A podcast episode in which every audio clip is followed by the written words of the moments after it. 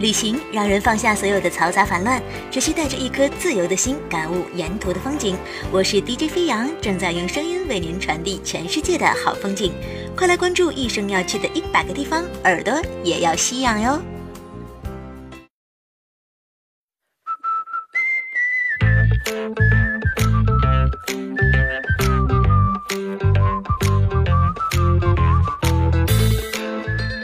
亲爱的听众朋友，大家好，欢迎收听全新一期的《人一生要去的一百个地方》，我是主播飞扬。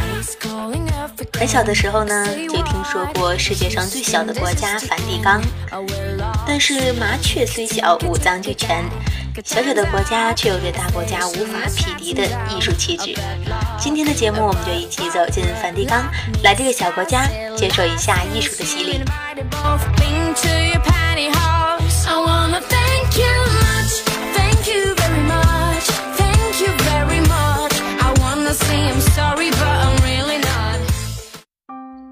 梵蒂冈的气质是艺术在历史的长河中经过无数次洗礼、无数次沉淀才成就的。每个人都可以把梵蒂冈当成一本书来读，一本超越政治、利益、金钱的人类文明艺术史的教科书。这里的每一件艺术品洗去了几百年人世浮沉的伤痕，洗去了俗世荣辱的尘嚣，在其中走上一遭，宛如经历了一次纯美的。朝圣之旅。梵蒂冈将一个宗教的神奇演绎得淋漓尽致，几乎没人能抗拒梵蒂冈的魅力。罗马城西北角这片只有零点四四平方千米的土地，壮观的梵蒂冈建筑群错落有致。这里就是世界上最小的国家——梵蒂冈，却是全球八亿多天主教徒的信仰中心。除去本身的辉煌史迹，这里陈列了太多的艺术巨作，令人心驰神醉。梵蒂冈与意大利之间没有明显的国界，圣彼得广场前面有一条灰石铺成的国界线，其他地方则以城墙为界，人员可以自由来往，但游人只能参观圣彼得广场、圣彼得大教堂、博物馆和西斯廷教堂。要到教皇宫，则必须持特殊证件才可进去。乍进入这座艺术的宝库，刹那间仿佛回到了中古世纪的时空。任你是泰山崩于前而不变色的人，也难免恍惚。你可以不懂艺术，也可以不懂建筑，但是一定要务必记住几个如雷贯耳的人名：贝尔尼尼、马德尔诺、米开朗基罗、拉斐尔、罗丹、康丁斯基、达利。蒙克，这一个个平时只能仰视的名字，忽然成了眼前真实的存在，秘密的在你身边织起了一道网，绑住你的眼睛和你的心。圣彼得广场两侧有两组古典而凝重的环形柱廊环抱，好似两只伸开的巨大手臂，保卫着圣彼得广场，让人觉得渺小之时，又庆幸获得了一种精神上的保护。巴洛克艺术代表贝尔尼尼，这是一个富有乐感的名字。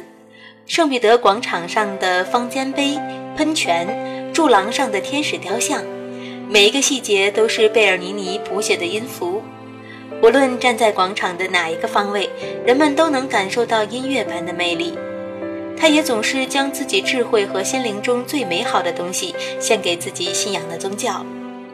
教堂内那顶祭坛上的青铜华盖足有五层楼高，处处精雕细琢。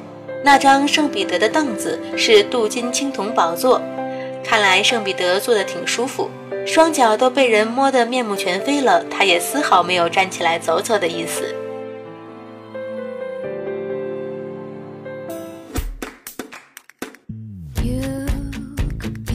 不可不看的地方，一圣彼得广场。被称为世界上最对称、最壮丽的广场，是17世纪著名建筑大师贝尔尼尼花了十一年时间建成的杰作。广场呈椭圆形，长340米，宽240米，两侧由半圆形大理石柱廊环抱。二，梵蒂冈博物馆位于圣彼得教堂北面，占地约5.5万平方米，建于公元前5世纪末。汇集了希腊、罗马的古代遗物以及文艺复兴时期的艺术精华，收藏有文艺复兴时期三大艺术大师之一的拉斐尔艺术珍品以及其他名家的原作，均属无价之宝。地理位置位于意大利首都罗马西北角的梵蒂冈高地上，地处台伯河右岸。气候特征属亚热带地中海气候，夏季炎热干燥，冬季温和多雨。最佳推荐时间四到六月以及九到十一月，心情静养与虔诚，旅伴一个人或与知己同行。我爱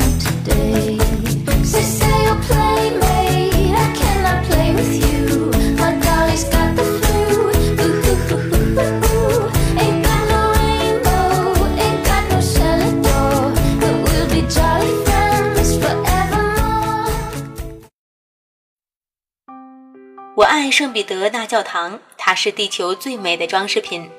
爱默生如是说。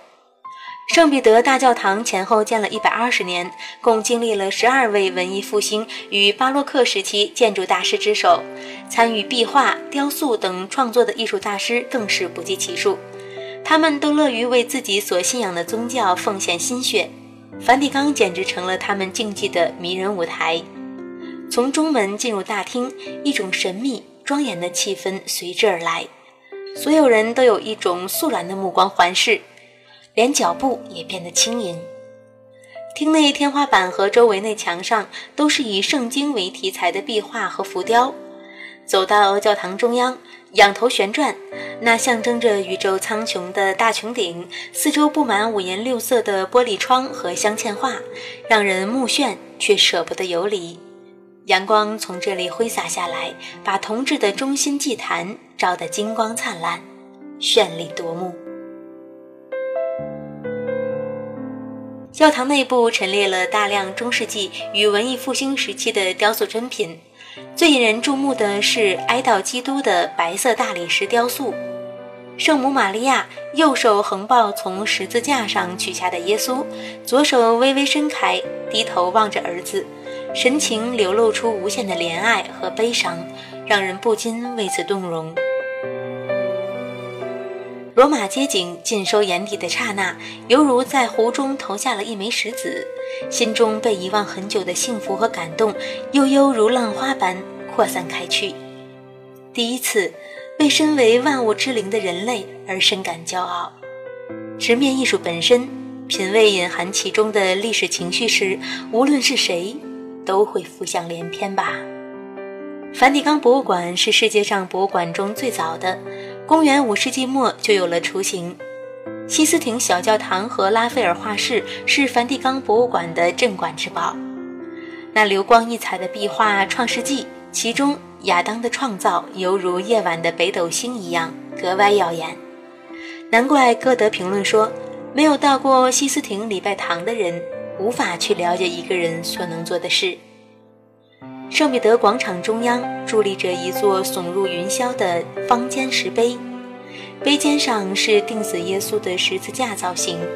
此碑的石料来自埃及，却显着罗马的光辉与尊严。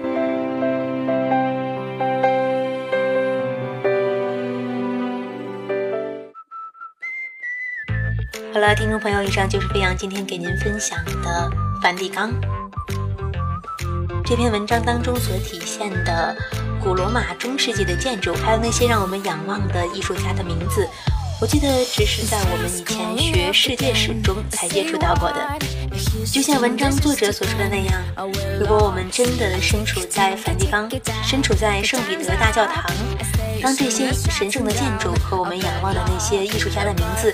真正的出现在我们的身边时，真的会有一种恍如隔世的感觉啊！现在人们都流行到一个地方旅行之后，然后发图发朋友圈，然后赢得大家的羡慕。但是我相信，如果您去了梵蒂冈这个神圣的地方的话，如果是发了朋友圈，相信这个世界上无人能跟你的朋友圈匹敌了。好了，本期的分享就到这里，我们下期节目再会喽，拜拜。it so sad. I'm stirred, but I will not change.